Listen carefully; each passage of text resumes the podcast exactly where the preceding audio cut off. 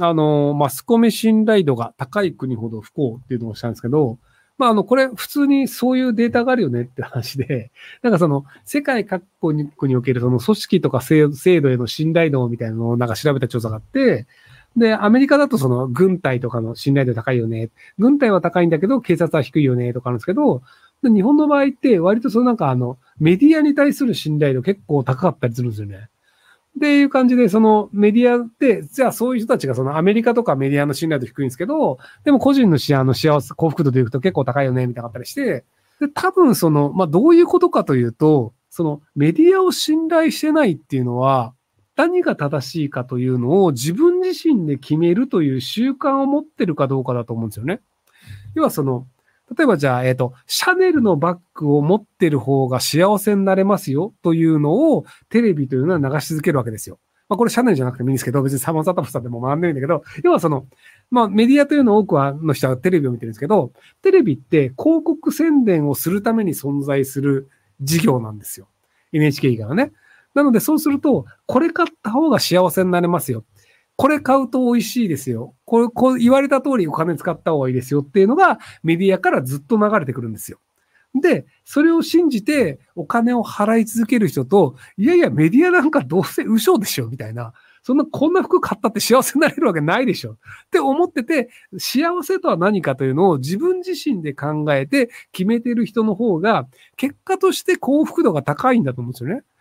要は、例えばその、じゃあ、えっ、ー、と、じゃあ、なんかシャネルを買うとおしゃれですみたいなこと言って、シャネル買って、いやいや、今はもうルイ・ヴィトンの時代だよとか言われて、あ、じゃあルイ・ヴィトン買わなきゃみたいになって、で、お金が足りないになると、じゃあそのなんかパチンコ行きましょうとか、風俗で働きましょうみたいになって、どんどんこうなんか一生懸命疲弊して、で、言われた通りのものを買って、でも手元のこんな流行遅れの、なんかもうその LVMH とか今時流行んないよねみたいに言われるみたいなので、こう全然幸せになれないわっていうのは、メディアを信じてる限りそうなっちゃうと思うんですよね。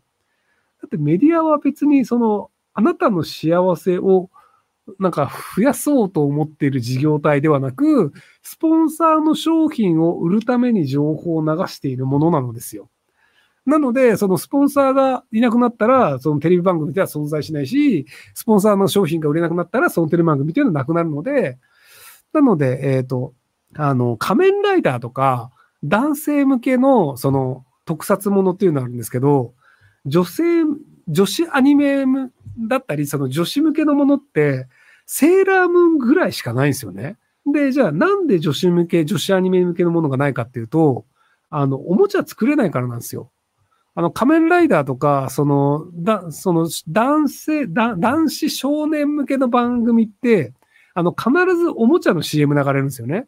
なんかあの変身するベルトだったりとか、なんかカードを入れてなんかそれに変わるとか、なんか今度電車のやつとか。で、プリキュアとかそのセーラームーンとかって一応アイテムが存在するんですよ。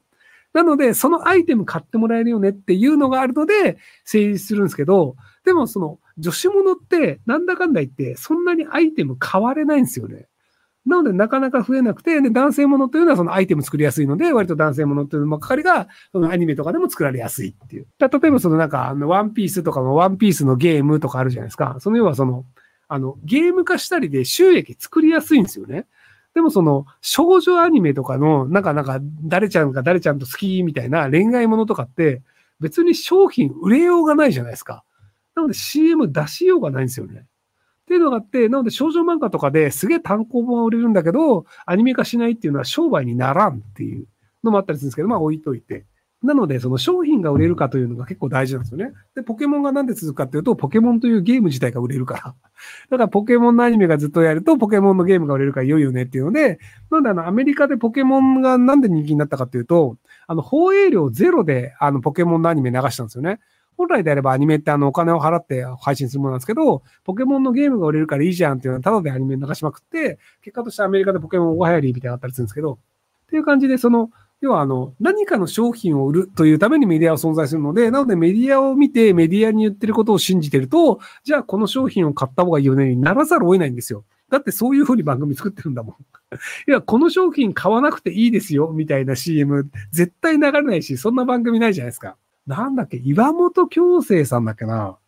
なんかあの、テレビ番組の時に、あの、トイレは CM のうちにかなんか言ったんですよね。要はあの CM な、あの、CM の後も番組はまだまだ続きますみたいなことを、あの、まあ普通は言うんですけど、その、トイレは CM のうちにかなんか行って、完全に干されたんですよね。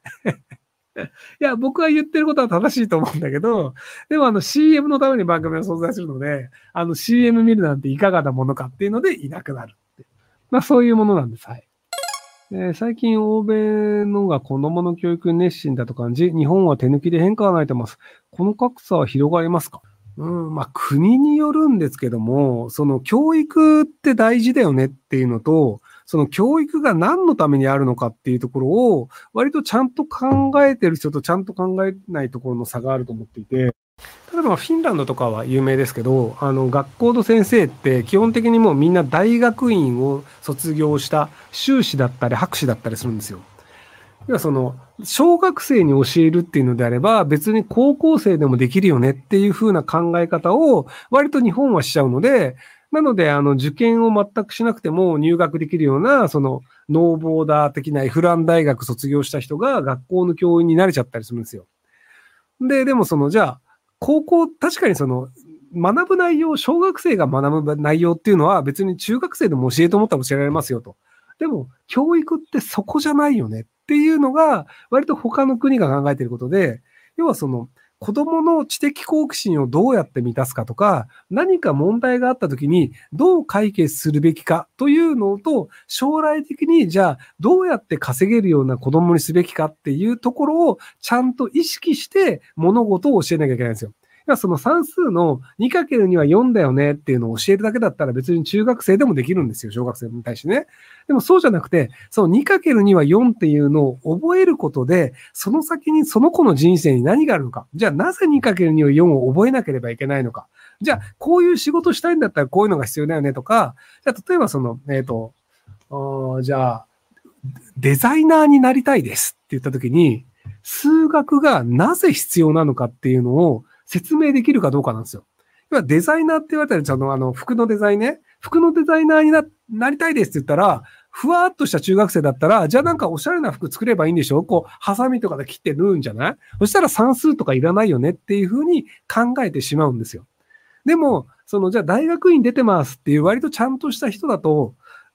服を作るためには、まず単物を買ってきますと。で、単物に対して、そのパターンを引くんですよね。要はその T シャツだったり T シャツの形に引くんですけど、で、その単物の中で T シャツの形が何個取れるか。で、形の、要はその使えない部分の歯切れっていうのをなるべく減らした方がいいので、じゃあ、この形を半分に切って繋げると、歯切れがそんなにできないよねってなるので、じゃあこの形でパターン作った方がいいよねってなると、もうそっからは数学なんですよ。何センチの範囲内で何個服が作れるから、そうするとこれを何十個作るためには、単物が何メートル必要だよねと。で、じゃあその袖を何センチ短くしたんだったら、こっちは2センチ短くしなきゃいけないのねとか、全体のその、じゃあ LMS があるんだったら、全体を1.5倍にしようだったら、1.5倍で全部計算しなきゃいけないし、でもその、その、銅の長さはそん、なんかそんな伸びないよねだったら、じゃあ銅は買えないよねみたいな、やっぱり数学はいるんですよっていう話ができるかどうかなんですよ。まあ、その、じゃあ、デザイナーになるんだ。だから僕国語とか関係ないと思うんだよねって言って、でもじゃあ外国で服を売るんだったら英語必要だよね。で、英語を勉強するには、英語をいきなり勉強するのではなく、まず言語とは何か。コミュニケーションとは何か。で、本を読むっていうのもやらなきゃいけないから、じゃあ国語からやった方がいいんじゃない？っていうのが教えられるかどうかっていうので、その子供たちのそのモチベーションをどう育てるかっていうのをやらなきゃいけないんですけど、じゃあ僕が今話した話を学校の先生がやってましたか？日本のね。僕が知る限り、日本の学校の先生でそういうのやってる人見たことないんですよ。なんかあの教科書読んで、教科書の問題解かせて、できたできないとかで点数つけて、で、点数が悪かったら、はい悪かったねで終わりで、その個々人の子供が何を間違ったのか。で、なぜ間違えたのか。間違えた部分はこうやって覚えるんだよ。じゃあ、次回は間違えないようにしようね。みたいなことはやらないんですよ、日本は。っていうのがあるので、じゃあそれはやっぱりちゃんと教育についてきちんと考えている国の方が子供が伸びる可能性あるんじゃないのって思っちゃうんじゃないかなと思うんですけど。まあでもあの、落ちこぼれほっとくっていう学校もいっぱいあるんで、あの、国によりますけど、はい。